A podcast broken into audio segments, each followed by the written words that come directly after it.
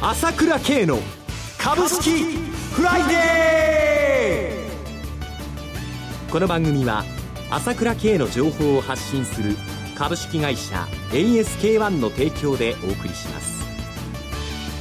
皆さんおはようございます。浜田節子です。朝倉慶の株式フライデー。今日も株式投資をする上で重要となる注目ポイントを取り上げてまいります。パーソナリティは、アセットマネジメント朝倉代表取締役、経済アナリストの朝倉慶さんです。朝倉さん、おはようございます。おはようございます。よろしくお願いいたします。よろしくお願いします。さて、今週1週間、東京株式市場、朝倉さんはどのようにご覧になっていらっしゃいますかそうですね。はい、まあ、やっと落ち着いてきたかなというような感じではありますけれども、はい、まだやっぱりね、不安定ということは、その通りですよね。えー、依然として不安定は続いているということですが。そうですよね。えー、それでこれで日銀が今日、まあ動くか動かないかということがあるわけですけれども、はい、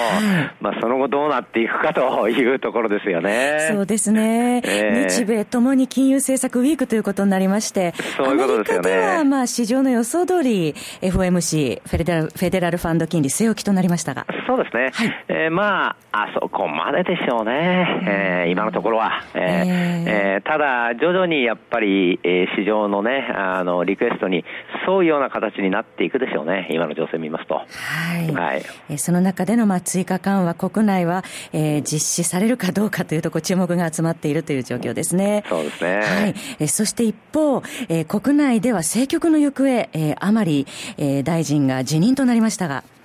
そうですね、これはやっぱりちょっと、まあ残念っていうか、実質的に政策に影響というよりも、やっぱりね、今までやっぱりアベノミクスの象徴的なね、存在でしたからね。そうですね。うん、その甘利さんがまたこうやってちょっとね、なんとなく株も下がって、アベノミクスに限りが出てきたかなというところにこういう事件が出ちゃうというところがね、ちょっとね、はい、えー、あの、風向きがっていうことは心配しちゃうところですよね。そうですね。ちょっと懸念材料でもありますよね。えー、それを踏まえまして、今後の株式市場の見通しについて CM を挟んで朝倉さんに詳しく伺ってまいります。朝倉慶が発信する情報は株式会社 ASK-1 にお任せ。毎朝7時にスマホで株式情報が聞けるモーニングニュース。月に2回のメール、朝倉経済レポート。そして月に一度の月間 CD では、朝倉慶が国内外の経済情勢、マーケットのトレンドを分析し、75分間とことん語ります。もちろん株式推奨銘柄情報も。キーワード ASK1 朝倉で検索を。株式会社 ASK1 は、証券取引、金銭、有価証券の予託、貸付行為は行っておりません。また、情報提供する金融商品のお取引では、相場変動などにより損失を生じる恐れがあります。えさて、ここからは朝倉さんに株式市場の見通しについて伺ってまいりますが、朝倉さん、やはり本日は日銀の金融政策決定会合の行方に注目ということでしょうか？そういうことですね。はい、これ、どういうふうに出るかっていうのが、まあ、非常にやっぱり難しいところですよね。えー、どっちに出てもっていうところがあるわけですよね。はい、日銀が動くかどうかも何とも言えないところだし、動いてもというところがずっとありますので、えー、仮に動くとすれば、はい、やっぱりその年間80兆円、今、国債買ってるわけですけども、増やしてるわけですけども、まあ、最低でも今、市場のコンセンサスとして、これを100兆まで持っていかなきゃならないということですよね。はい、それからあとは、その ETF の買い増しですよね。今3兆円っていうのを、まあ5兆円か6兆円か分かんないけども、はい、倍近く買い増しすると。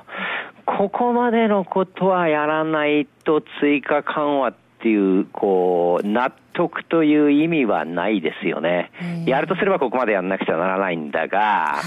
はい、まあ、これやってで、まあ、あとあの、どう出るかということですけど、まあ一番私重要なことは、はい、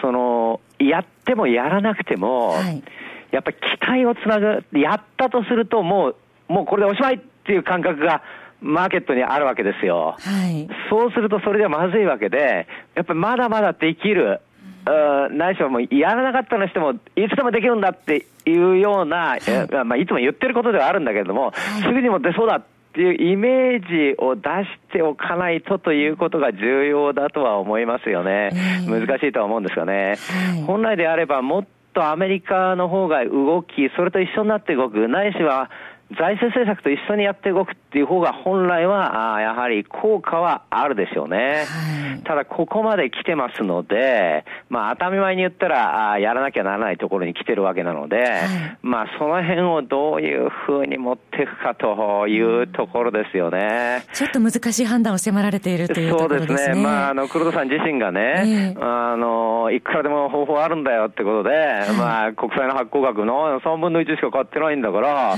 まだ3分の2あるじゃないのって言ってるんで、えー、それはその通りなんだけども、だけど日銀ウォッチャーっていうか、まあそういう人たちからすれば、なかなかこの間の、あの、昨年の12月のね、保管措置見てもね、いや、際どいところに来ちゃってるなっていうところが、まあ現実的な見方なんでね、はい、えー、この辺やっぱりちょっと悩ましいというところはやっぱりありますよね。そうですね。あとあの、えー、マイナス金利に引き下げるというような私はそれはないと思いますね。それはないと。えー、それはないと思いますね。まあマイナス金利までいかなくて不利を引き下げる方向に持っていくっていうのはあるかもしれませんけど、はい、マイナスまで持っていっちゃっちゃ、何しろマルタリーベースをどんどん増やすっていう政策と矛盾するので、それは全く違った形になってしまうので、はい、あの欧州でやっているようなことはやれないと思いますね。はい、えー、それは違った方法ということだと思うんですけどね。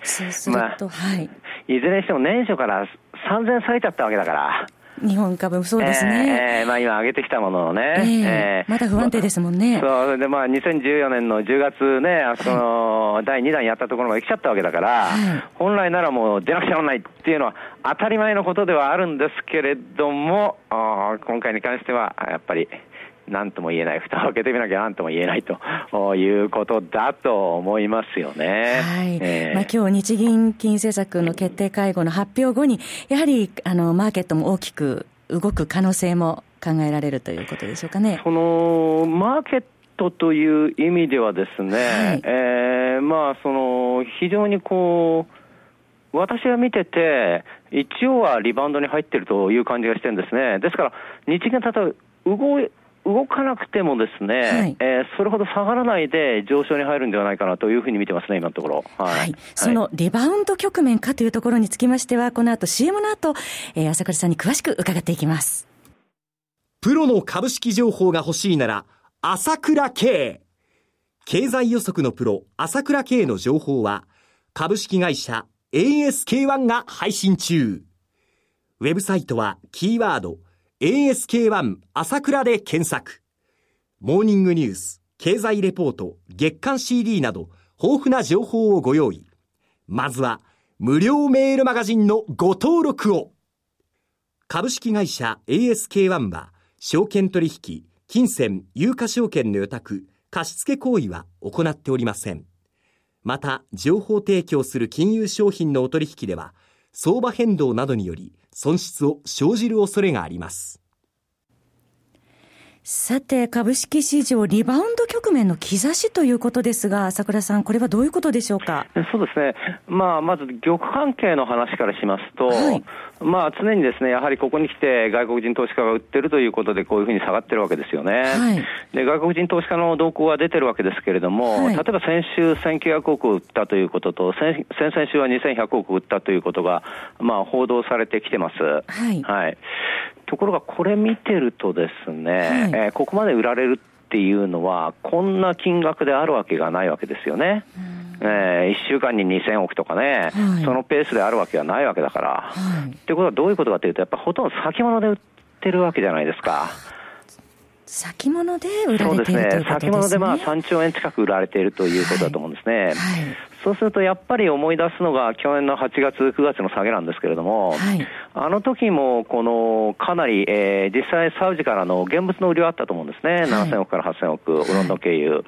だけども、それ以上にやっぱり先物で崩されてるじゃないですか。はい、えー、先物が、あですから、あの、売った後また買い戻してくるじゃないですか。はい、そういう意味では一段落を終えると買い戻してくるという意味では、現物の売り見てると、それほどその外国人の現物の売りが多くないので、はい、長期的に先物で売ってる部分の方がかなり多いので、はい、えー、その辺の買い戻しっていうのが出てくるという流れに入りつつあるなと思いますね。はい、で、現実に三市場山、あ、西市場山ですね、信用取引なんか見てても3兆円を割れてきましたよね。はい、完全にの先週かなりパニック的に下がったところがありましたので、ここでかなりこの玉整理がついてきたということと、それから最低取引の残高もだいぶ減ってきてますよね。はい、えまあ、そういう意味では玉関係変わりつつあるなという感じがしてますね。大きなポイントですね。そうですね。はい、それからニューヨークダウの方も一応1月20日の1万5400ドルということで450ドルですか。はい、これまあここそこにしてますので、はい、ちょうど8月下げた時も8月の21日だったかな。やっぱり一応下げて、そこでもう終わっちゃってるんですね、ニューヨークの下げは。はい、えー、その後、日本もう一回9月下げがあったんですけれども、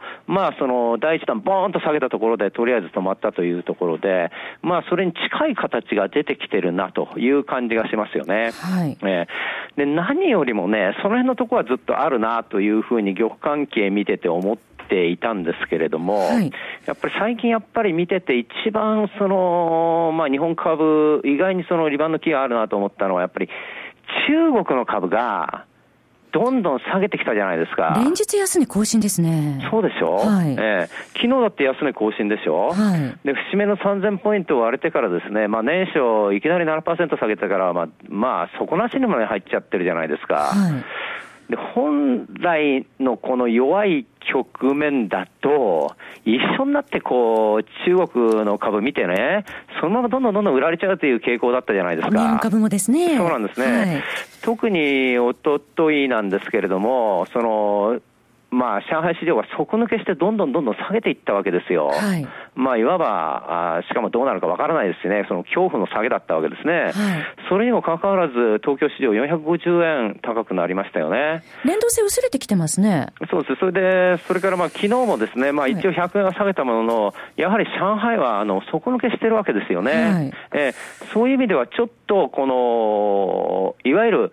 あまり大きく左右されなくなってきた。私は一貫して言ってるのは中国ダメだと思うんですよ。えー、だから中国にいつまでもくっつくっつかないという、まあ向こうとは玉関係が違うから、いつまでも中国はまあ2000ポイントまでいっちゃうと思いますけど、そこと日本の株は違うと思いますので、連動が切れるはずだというふうに思って、いたわけですよね。はい、で、それはどっかで出ると思っていたんですけれども、まあ、完璧とは言わないまでもですね、そういった兆しが出てきたということは大きいと思いますよね。これやっぱり今言ったように、先物で無理やりに売ってるとか、玉関係の問題があるわけですよ。中国は売りたくてしょうがないところばっかりなのに、日本はそうでもなくて、ちゃんと1兆円売っても現物のは全部公的資金並びに個人に買われちゃってるわけだから、はい、この辺の関係が違うので、まあそろそろ日銀がどう動くかっていうのは難しいところなんだが、それにもかいろいろあるかもしれないけど、どちらに転んでもリバウンド局面と見てるんですよね。はい。そろそろ番組もお時間が迫ってまいりました。お話は、アセットマネジメント朝倉代表取締役、経済アナリストの朝倉圭さんでした。私、朝倉圭が代表を務めます、え株式会社 ASK1 では、私がとことん調査して分析した経済情報は、株式をご紹介しています。エース券1朝倉で検索し、ウェブサイトから無料メールマガジンを登録していただければ、様々な情報をお知らせします。日々の株式投資の有益な情報は ASK1 から受け取ってくださいね。それでは今日は週末金曜日、頑張っていきましょうこの番組は、朝倉慶の情報を発信する株式会社 ASK1 の提供でお送りしました。最終的な投資判断は、皆様ご自身でなさってください